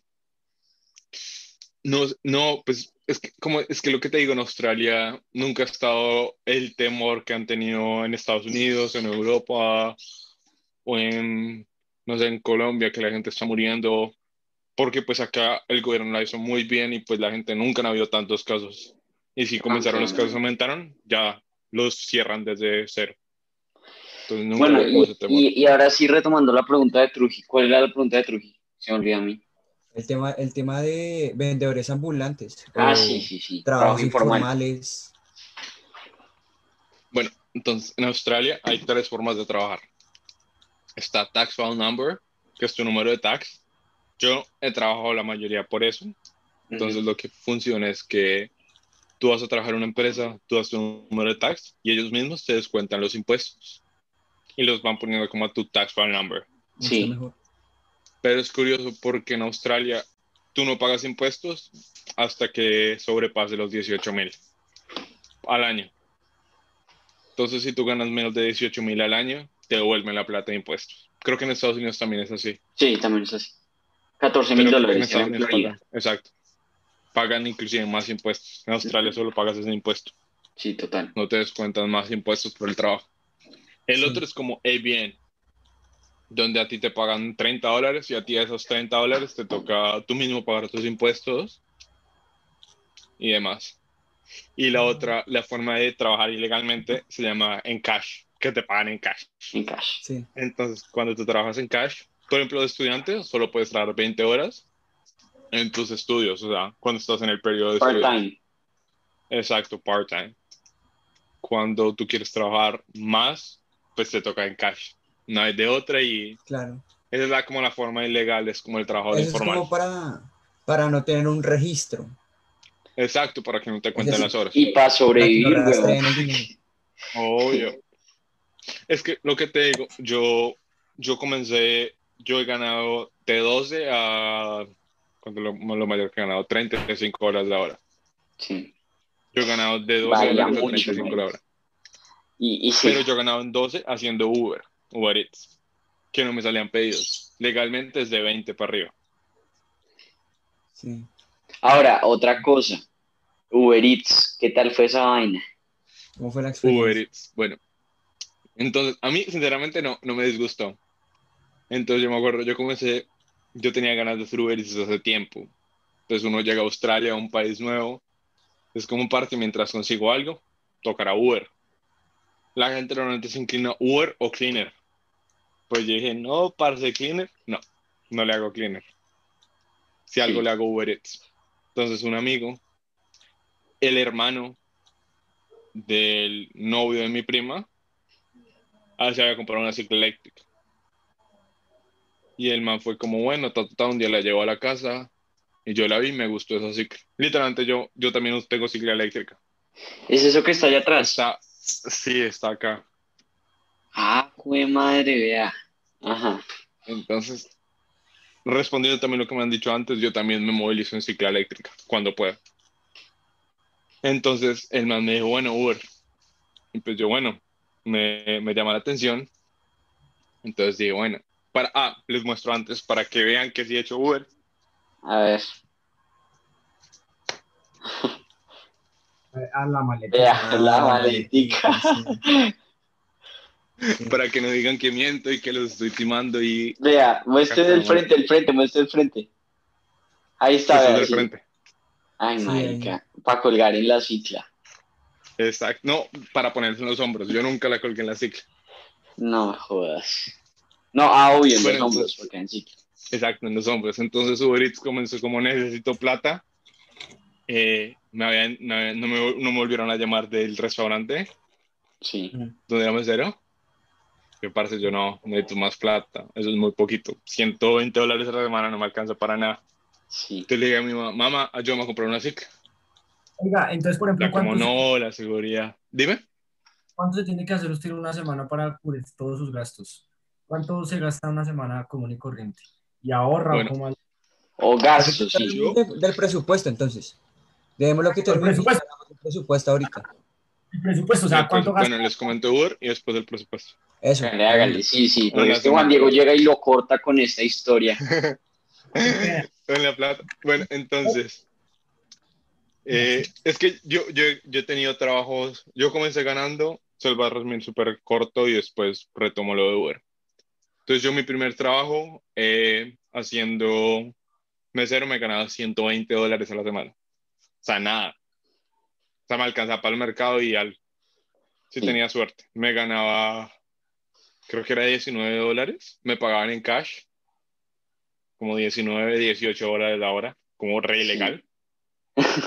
Después de eso, fue Uber. Déjame reviso Uber. Yo acá también tengo lo que hacía en Uber. ¿Así? Ajá, en la app. Aún tengo, no hago Uber hace muchos meses, más de un año. Y Y, déjame ver si no tengo las ganancias. y era tú, ¿cuántas horas al día le metía a Uber? Ahorita, ahorita, para hablar de Ahí eso, dice, ahí ya, dice. ya te muestro con la aplicación. Sí, ahí dice, ahí dice. Mientras, Millán busca eso, me gustaría saber, me gustaría saber si me están escuchando, hijos de puta. Uy, parce Juan Diego, para serte sincero, parece muy poquito. Y no sé, tu imagen está un poquito borrosa. Es como la peor. Sí, con todo está- el cariño que te tengo del colegio. bajito. Pero bueno, o sea, lo que yo digo es, entonces, se me olvidó la pregunta, ya me dejaron, me dejaron, ya. Ah, lo de cuánto gana el presupuesto. Sí, eso, pero, pero, pero, pero, eh, usted dijo que apenas iba a primer semestre, Segundo. o sea, apenas va para, ah, va para segundo, pero ya lleva dos años allá, entonces, ¿qué hizo el otro tiempo? O sea, no estudió. es muy Pero bueno, primero, no sé si esta parte no va a cortar. Eh, acá la carrera mía son seis semestres. Entonces yo Ah. puedo que vaya en segundo, pero termino igual que ustedes. Ah, marica. Ah, suave. Imagínate eso. Te relaja, o sea, y si hubiera hecho la IB, ya estaría terminando. Lloremos, marica. Ay, sí, o sea, güey.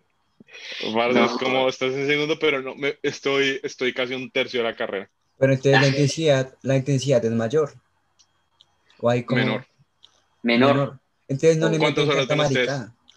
¿Cuántas horas ven ustedes a la, a la semana? ¿Cuántas horas? ¿Cuántas Yo horas? no sé. Yo no sé, marica, espera, No la idea.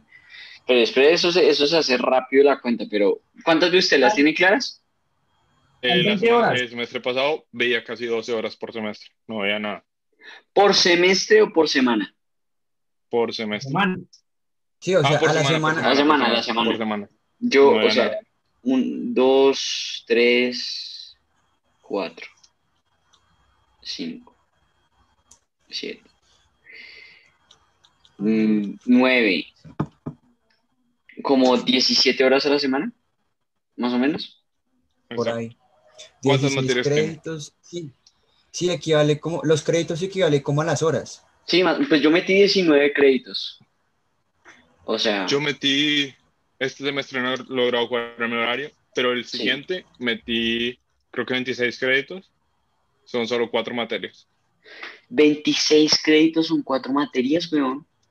Hay materias de 8 y la- las mayores son de 8 y las menores son de 6. Ah, es diferente, es porque es Sí, diferente. allá funciona diferente. pues. Ya, ya, ya, ya. Yo dije, marica, 26, o- 26 créditos y está diciendo que está estudiando poquito, por favor. Pero no, ya entiendo por qué. Ahora sí, ahora sí lo, El semestre pasado solo vi tres sí. materias. lo Eats. lo de Uber y luego pasamos al, al otro. Obvio, dame un segundo, estoy buscando sus ganancias. Es que yo no hago Uber hace mucho. Bueno, pero se debe acordar igualmente más o menos cómo era la vuelta también. O sea, a llegar- Por ejemplo, o sea, Creo que hay una semana que la logré. y su rutina, No, no, no. su rutina era como en general, ¿qué? O sea, ¿usted se levantaba, iba a Bueno. estudiar o trabajaba o qué? Retomemos, retomemos lo de Uber. No encontré la imagen, pero corta esa parte. No, hace la vale, pregunta y... no, no, Pero no, no, vale. aguanta, aguanta. Así queda súper, súper fancy. A ver, bueno, entonces cortamos, Entonces- hágale, hágale, ahí cortamos. 5, 4, 3, 2, 1, go. Eh, volvemos porque Nicolás no encontró la imagen. Entonces, para cómo era su rutina en estando trabajando en Uber Eats, o sea, ¿qué hacía? Perfecto, Sí. entonces retomando, yo necesitaba más plata. Pues 120 no alcanza para nada en Australia. O sea, Sí. duras penas te alcanza al mercado y a salir a comer unas veces con tus amigos. Entonces yo dije, no necesito más plata. Entonces, Uber. Me acuerdo que lo de Uber es muy curioso porque en Uber tú no puedes trabajar en ciertas horas porque no hay viajes. Y en Uber, como en Rappi, tú ganas dependiendo de los viajes. Sí, total. Entonces, por ejemplo, si tú trabajas a las 3, 4 de la tarde, es una boda, es hora muerta. No vas a hacer nada. Sí, Entonces, yo me acuerdo que en un momento yo estudiaba y hacía Uber. Yo terminaba como a las 6 de la tarde en InSearch. Yo tenía días que era de 9 a 5. O sea, tenía más clases que la universidad. De 9 a Sí. 5, eh, vivía cerca de la City cuando comencé a hacer Uber. Entonces, ahí iba de 6 a 9 haciendo Uber. Y en ese periodo, cuando inicié Uber, no era tan malo, me hacía de 20 a 30 dólares por hora. O sea, no me iba mal. Genial. Sí, era, Bien. era, era bueno, era bueno. Sí, Entonces, después de eso, los fines de semana, yo siempre, supuestamente, nunca hice desayunos. Siempre me dio mucha pereza para hacer desayunos. ay, Entonces, yo, Entonces, yo comenzaba a las 11 de la mañana hasta las 2 de la tarde, sí, 2, 2 de la tarde normalmente. Hacía Uber esos momentos, después iba a la casa, ponía a cargar la cicla de 2 a 5 y sí, después de 5 a 11 o a 12 de la noche haciendo Uber. pucha. No, que los días, solo un día solo me logré hacer 200 dólares, de resto no, no me hacía por ahí 100. ¿En Sí, fecha me especial o algo así, no? 100, 120. No, cuando me hice 200 fue, me- es que la cosa es que en Uber hay muchos factores, pues hace tiempo no hago, pero cuando yo hacía dependía del viaje, la distancia. Entonces, si tú viajas más, te pagan más. Ajá. pero también la continuidad de los viajes. Entonces había momentos que eran muy de buenas, estaba haciendo Uber y me salía un viaje, ¡pum! De- a- apenas acababa otro. Y De así. una. Entonces hacía cuatro viajes en una hora. Racha. Exacto. No, marica. Sí, la, la tiraba de una. Y también depende de dónde trabajes. Entonces, si alguien está oyendo y quiere hacer Uber, les recomiendo primero, cómprense una cicla, porque mucha gente renta la cicla, pero son como 70, 80 dólares a la semana. Chicos, renta la cicla dos semanas, obvio, o sea, no.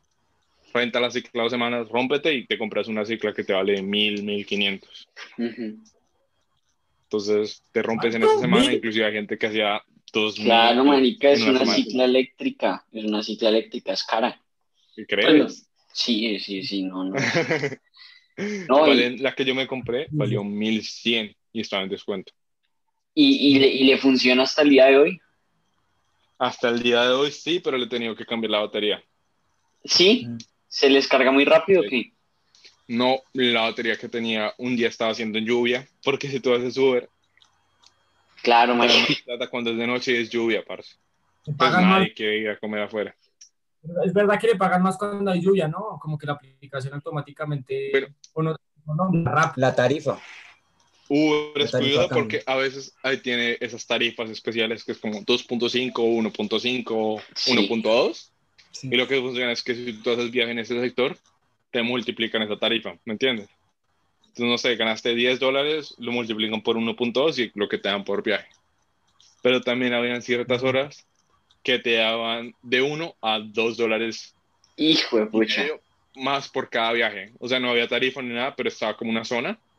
Era como cuando ustedes ven el clima de naranja y amarillo.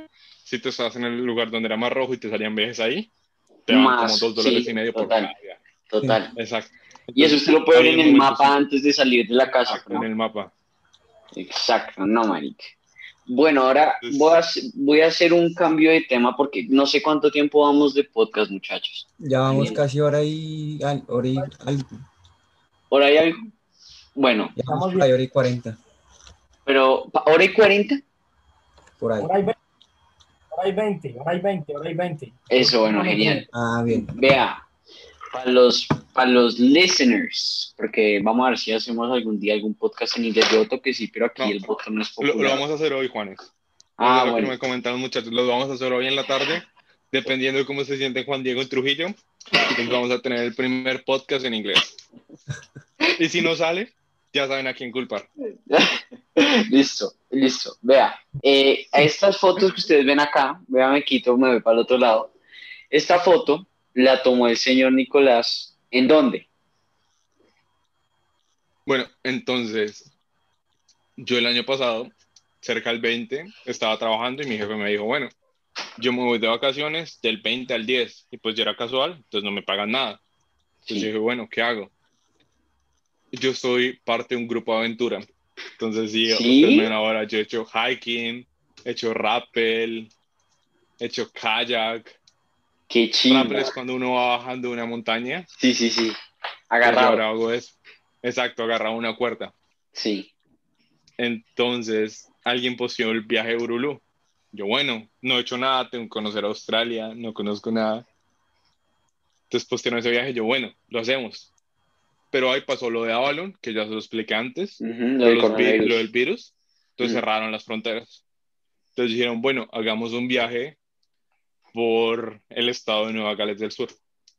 Entonces yo me acuerdo en el estado, uno piensa Australia, uno piensa Outback, o sea, uno piensa todo es plano, no sé, todo es rojo, Sí. pero no, Australia tiene unas cascadas hermosas, qué tiene unas cosas súper lindas, que es como wow. En el estado, solo conozco Nueva Gales del Sur, tiene unas cascadas impresionantes, Sí. unas vistas que Juanes va a poner ahorita. Yo te mando las fotos. Juanes, no te preocupes. A ver, hágale. Ah. diferente. Entonces, unas vistas inimaginables. Bueno, hay que recordar que hay donde- gente que escucha. Hay que recordar que hay gente que no ve, que solo escucha. Entonces, Sí, Se lo recreamos, Eh, se lo eh, eh, recreamos. Esa gente que solo escucha, les eh, van a estar mostrando imágenes de cascadas, de animales, de caminatas, de amaneceres, de atardeceres. Es una cosa impresionante. Sí. Y yo me acuerdo que en ese viaje vi mucha araña. Eso sí, porque el viaje donde acampé 18 días casi, donde dormía en una hamaca, como en el Amazonas. No sé si alguno de ustedes fue al Amazonas conmigo. no Eh, ni, ni- Juan Diego no fue. No. Creo que no, el que fue fue quinto. Oscar fue. Amazonas conmigo. Pero no está el marica ese. Ajá. Entonces, no está, no entonces sí está era. Ni Garrido.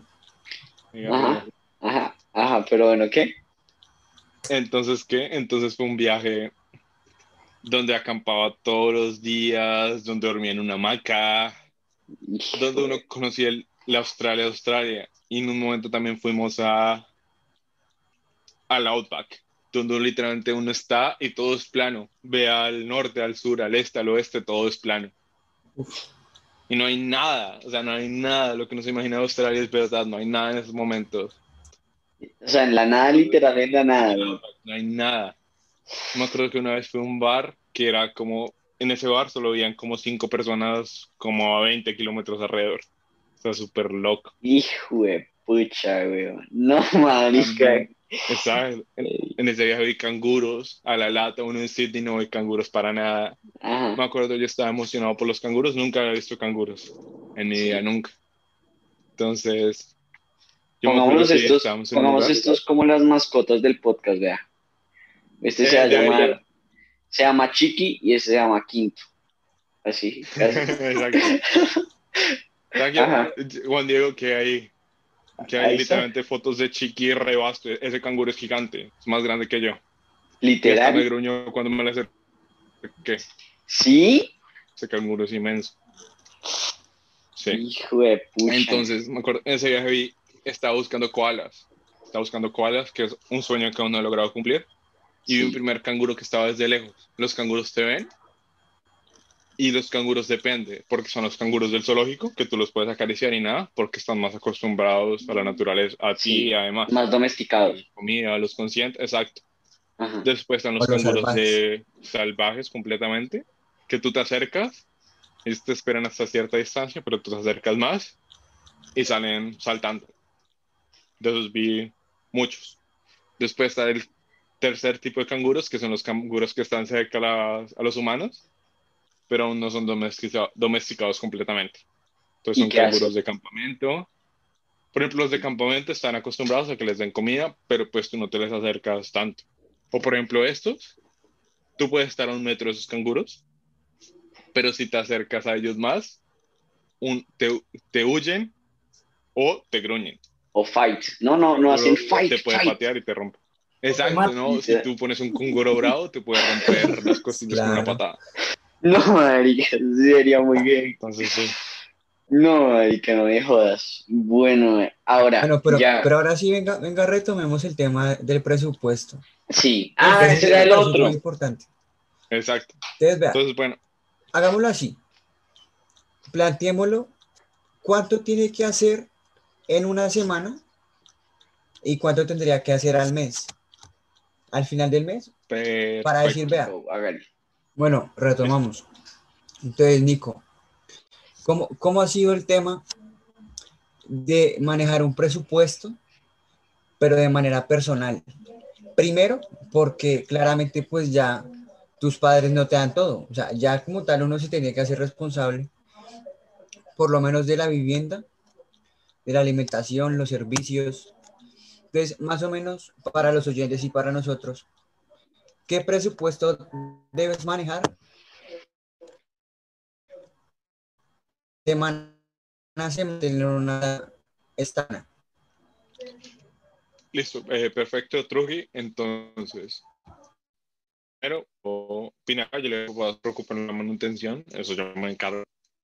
Y pues lo que he hecho la mayoría del tiempo, entonces la renta de 100 a 300 dólares. Tú puedes conseguir 100 dólares compartiendo cuarto lejos de la city ¿Pero funciona a la semana o al mes? a la semana. En Australia, todo es a la semana, normalmente todo es a la semana. Literal. Cada semana es diferente, te pagan cada semana. Exacto, tú pagas la renta cada semana. Entonces, sí, nada mensual. Tú, normalmente todo es semanal.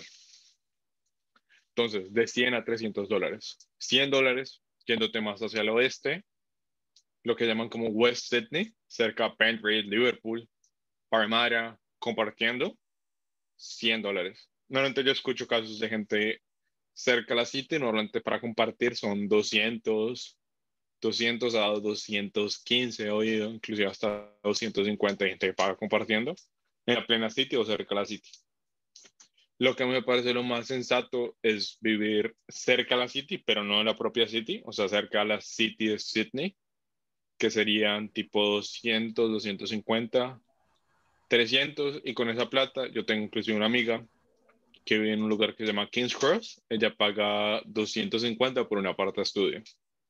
Yo cuando vivía en este hotel, se llama Royal Hotel, que queda arriba de un pub, pagaba 250, por la pandemia pagué 200, pero no era 250 a 15 minutos de la City. Lo otro, si tú tienes mucha plata y quieres vivir, no sé, en una vivienda universitaria, pagas de 300 compartiendo cuarto o a 400 cuarto solo cada semana. Entonces, hablando de eso. Segundo, la otra es si tienes un list, te toca pagar los servicios cada tres meses. Creo que en muchos casos el agua, el gas, la luz. Y eso a mí me valía tipo 90 dólares cada tres meses, como 30 dólares cada mes, pues cuando yo compartía un list, cuando vivía en la City. El mercado te vale 70 a 100 dólares, depende de dónde compres y qué compres. Me refiero a frutas, me imagino verduras. ¿Semanal? Eh, pasta, exacto, semanal. El Sí. transporte te vale máximo 50 dólares si usas solo tren y transporte ¿Y público. le- les dan descuento por ser estudiantes o no? En Sydney no dan ningún descuento por ser estudiante. Creo que hay en ciertos Ok. restaurantes que sí o cosas así, pero hay otras ciudades como creo que es Brisbane y Perth, donde los estudiantes tienen una tarjeta de transporte público de estudiante. Sí. En Sydney no pasa eso. ¿Qué más? Ah, si tú vas a comer una cerveza, ah, si tú vas a comer, un plato te puede valer desde 10 dólares, no son tan caros, en tipo comida asiática, 10, 15 dólares, como en Colombia, pero si fuera dólar australiano. Ujú, O sea, ujú. converten todo. Una Coca-Cola en Colombia te vale 2.500, acá te vale 2.5. Ok. Unas papas te valen 3.000, acá te valen 3 dólares. O sea, los precios son muy similares, pero en dólar australiano. La fruta es más cara, ¿A cuánto es además de eso. australiano? Bueno, cuando yo llegué el dólar australiano estaba en 2.300, hoy en día está cerca de 2.700. O sea, subió también mucho. La inflación en todo El peso colombiano se ha hablado un montón. Sí. Bueno, Entonces, y, eso ya y- no- O sea que y, Sí, y sí. ve- y mucha, mucha, es una pregunta más técnica del mercado, pero mucha verdura y poco enlatado, o mucho enlatado y poca verdura. Yo tanto eh, las verduras, ah, las frutas y las verduras acá varían dependiendo de la temporada. Entonces, por ejemplo, con los uvas en invierno te valen 13 dólares el kilo. Ahorita te vale 3 dólares y medio el kilo. Entonces, como un ejemplo. ya que, digamos, teniéndola así más o menos en cuenta, se debe manejar un presupuesto de, pongámosle, 600 dólares semanal o más. Semanales. Yo diría que tú Semanales. puedes sobrevivir con, si tú eres súper apretado, con 300 y súper duro. 300, yo diría que lo ideal es 300, 400. Sí, Si exacto. está apretado. Con 500, que serían más o menos 2 mil dólares a la, al mes para vivir bien. O sea, que no le, o sea, que si usted diga, "Sí, me voy a un restaurante cualquier día y puedo pagar. Obvio. Ahora, también recuerda Y ahí viene la ¿Qué, pregunta. qué? ¿Recuerda qué? o que si tú comes en un restaurante todos los días te gastas 25 Total. dólares. cada Mucho día. más caro, la- No, eso es teniendo en cuenta-. Eso teniendo en cuenta usted comiendo en casa. Sí. Exacto. Y de, y de igual forma, si le mete algo de educación financiera, ahorrar 200 al mes. O la otra, yo cuando estaba en la, en la universidad, eh, porque tuve lo de la renta gratis, yo me acuerdo que yo inclusive en momentos ganaba 800, 700 dólares. Iba como 100 dólares para mi semana, porque no pagaba renta, que es lo más caro, y me movía en cicla la mayoría de tiempo. tiempo. Eh, la mayoría lo ahorro para el semestre de la universidad, porque esa es otra que tienen que pensar. A menos de que sus papás tengan mucha plata, también tienes que trabajar para tu universidad. Entonces lo que yo más he ahorrado es para la universidad. Sí. Total. Ahora, eh, 16 mil dólares. Y porque es que es carísimo. Y además, lo que, lo que iba a decir es, por ejemplo, una persona, un pelado, no sé, de 16 años, con los papás escuchando esto y dicen, parce, son dos mil dólares mensuales. Es, si digamos que el papá mande la plata, son de, no, esos son 2.700, son casi 5 millones y medio, un poquito más al mes. Ahora usted dice, pero ahora, entonces, para que la gente tenga en cuenta, Millán dice eso y todo, pero porque Millán también tiene que trabajar, es decir, parte de eso es el trabajo, o sea, él no lo ve en pesos, él no piensa en pesos, ¿sí o no? Usted ya no eh, piensa en pesos. No, Exacto. para nada. y él- Muy él raro en que ese momento, que es lo que el más está inculcando, que le pagan, dependiendo del trabajo, así mismo le pagan la hora. Entonces, si consigue, un- si consigue un trabajo que le pagaba 40 la hora, chao, ya hizo lo que Pues, en dos días sería Genial. con 20. Si le obvio, pagaran a exacto, 20 No, y- pero también que, que los pelados que, que, que salgan del país pues tienen que ir conscientes de que es trabajar, o sea, van a trabajar porque no es que tengan los dos mil mensuales ahí de una. Sí, no, y que, total, y o que sea, si un día sí. no trabajo, entonces eso implica más o menos 100 dólares menos. O, sí, o sacar del mercado, o no comprar huevos, o ahorrarse porque es, ya es su vida, o sea, ya es diferente, o sea, ahí sí, total. ¿Sí o no? A ver, ¿qué Eso ya, ya es ahí. Ahora, Exacto, digamos, entonces lo que decían ustedes. Bueno, eh, prosigue, Truji, qué pena te corté. no, No, no, no, pregu- dale. no, dale. Bueno, Pero- entonces lo que, lo que tú decías es muy sabio. Entonces yo últimamente, yo lo que te he dicho, yo he hecho de todo para decirles mi historia laboral. Trabajé mesero. Ya tiene la rehoja de vida. Vendiendo, queso, eh, vendiendo quesos. He trabajado en show support de staff, he trabajado en bodegas, limpiar alfombras. He hecho de todo un poco. Entonces yo he aprendido, lo que ahorita estoy tratando de hacer es ser forklift driver, que son los que manejan los montacargas. Es como lo Sí. siguiente que voy a hacer. Y es un Sí. trabajo que te puedes lograr más de 30 dólares por hora, 30, 35. Y también depende del Ok. salario. Si tú trabajas los domingos, te pagan casi el doble. Y en las noches también pagan más. Digamos, es, eso es otra pregunta que me surge. En Europa, los domingos no se trabaja. O sea, es literalmente day off, no trabajan nada. O sea, parece un, desierto, sí. parece un desierto. En Australia, ¿cómo funciona? En Australia trabajan, pero les toca pagar más a los empleadores. Les toca pagar casi el doble. El doble o 1.5. Y ahora, otra, otra pregunta que me surge es, listo, una vez ya teniendo en cuenta que tienes tus propios ingresos, algo muy importante es que no ha tenido hijos, así Juan Diego se ría, porque claramente es una carga menos. Entonces, uno siempre como joven piensa en darse un gasto, un lujo. Normalmente uno de joven piensa en ropa. Entonces, hasta ahora, ¿qué lujos te has dado? Gracias al trabajo que has hecho. Bueno, yo sinceramente me he comprado hartas cosas gracias a mi trabajo. Entonces No, me compré joda. el celular, el celular me lo compré. Porque la Muy nevera en parte me la compré yo. Eh, también tengo un Google Assistant. O sea, me he comprado mis lujitos, pero también lo que te digo, la mayoría he sido también el viaje, me lo pagué yo mismo. El viaje que te digo, 18 días, me lo pagué yo mismo. Me he comprado una hamaca, un, también, ah, no, eso me lo regaló mi mamá. Como una cosita para hacer ¿Qué? snorkeling. Ah, Una máscara para hacer snorkeling. Pero que, sí, Sí. entonces yo sí me he pegado mis gustos. Pero yo conozco gente que ha venido como con familia, es más duro. Porque lo que he oído es que si tú vienes conmigo, el colegio te sale caro.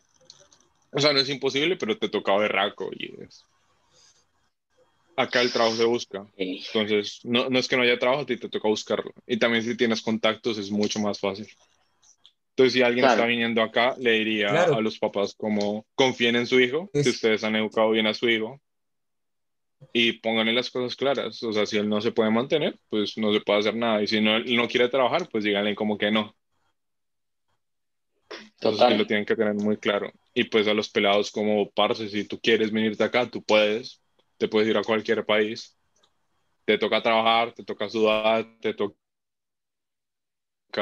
madurar, te ser una persona consciente de que estás ahora por tu cuenta, que tus papás en sí ya están haciendo un esfuerzo económico inmenso y cuando tú estás acá, tú lo notas más. Porque tú dices, no, yo prefiero yo trabajar un día, ganarme 200 dólares que, mi papá, que mis papás me manden medio millón. Porque pues uno como hijo eso le duele. Y si tú te lo puedes hacer, mejor que tú te lo Literal. hagas.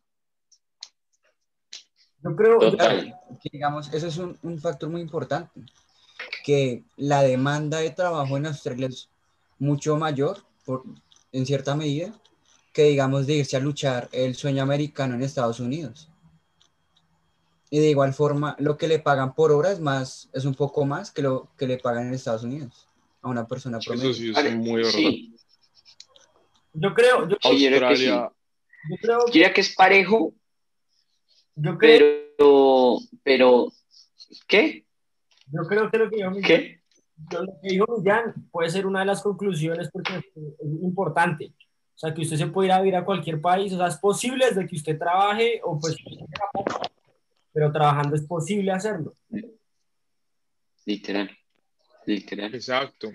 Pero eso también hay aplica al primer mundo y el como el tercer mundo, aunque es, son nombres duros y inclusive a veces no son académicamente correctos. Yo acá puedo trabajar y si trabajo decentemente me alcanza para todo.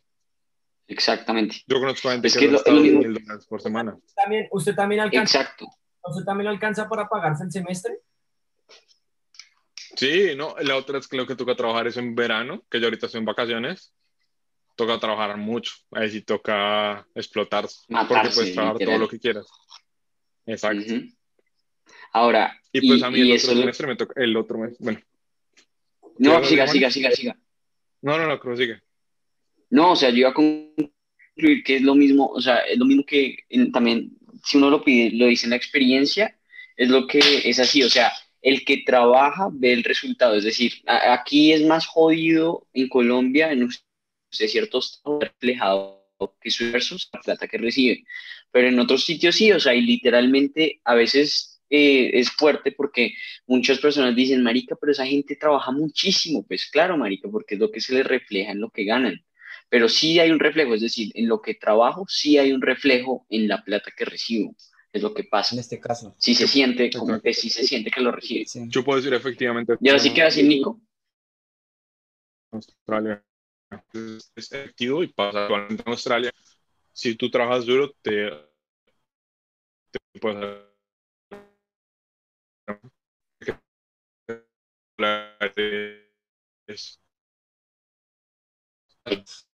o sea, lo que te digo, dice que va bien o trabaja muchas horas, horas, 80 horas, 100 horas a la semana, o sea, cosas impresionantes que llegó mi respeto. Jue- ¿40 horas? Exacto. 80 horas, 12 horas. Entonces, lo otro es también en Colombia, no sé, estás viendo esto y eres joven, quieres venir acá y tienes 30 años y estás soltero, no, no tienes una esposa, no tienes, si eres bueno y no sé, eres un carpintero, te puede ir muy bien acá. Trata de dominar en inglés si eres un carpintero o manejas aire acondicionado electricista y conoces a la gente que tienes que conocer, todo es de contactos, te puedes hacer muy buena plata.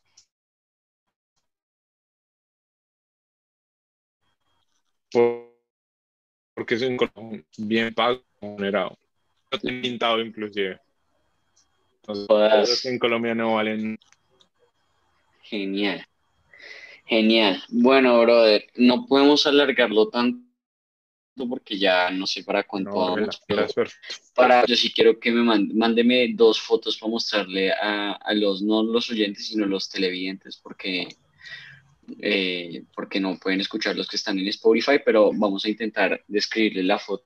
Estos son los canguros. ¿Cómo se llama el sitio donde lo vio? ¿Cómo se llama el sitio? El sitio de es que hay muchos lugares en sí donde uno sale de Sydney y puede ver muchos canguros. Eso man. que dejar claro. De los canguros. A ver, yo apago mi luz. National. Park. Crowdy ¿Cómo se llama? National Park. Crowdy National Park. Crowdy National Park. Para que la gente tenga un- idea. Listo, qué capo. Bueno, esto en este día ha sido todo por hoy en este podcast. Todas las personas que inclusive lleguen a tener preguntas después de ver el podcast sobre este tipo de temas, de este tipo de experiencias de salir del país. Sé que en este momento me veo como si fuera ya un santo, pero no. Eh, en este momento pueden poner sus dudas o en los comments o nos las envían por DM y se las hacemos llegar a Nicolás, nos las responde y se las mandamos. Entonces, como quieran muchachos, gracias por escuchar nuestro capítulo número cuarto de la segunda temporada de Panas. Nico, si algo donde lo pueden seguir para que vean su experiencia en, en redes sociales. Bueno, perfecto. Primero, les quiero agradecer, aunque yo literalmente me ofrecí, porque a mí me gusta mucho su podcast, muchachos. Es algo muy bacano y es algo que me ha entretenido un montón, se los digo. Gracias. Entonces, pues yo tengo eh, pocas cosas de Australia. Mi Instagram es Nick Macmillan. Nick Milan. Eh, pero creo que estos días voy a crear un Instagram donde voy a poner todas las fotos que he tomado Australia. Entonces van a ver la city, el road trip, es algo que estén atentos y si vamos a hacer otros podcasts si Dios quiere con estos muchachos. Y gracias por oírme y luchen por sus sueños. Excelente mensaje, mi brother. ¿Algo quieren decir, muchachos de, la mesa? ¿Algo más quieren decir? ¿O bye bye? Ya, eh, que nos sigan, que nos sigan. Ah, que diga, diga, Truy. Gracias por venir a Nico. Estaremos en contacto y y que si la recomendación ¿Se trabó? Hay veces si ustedes quieren tener, porque no, no todo lo van a tener acá en la casa con los papás.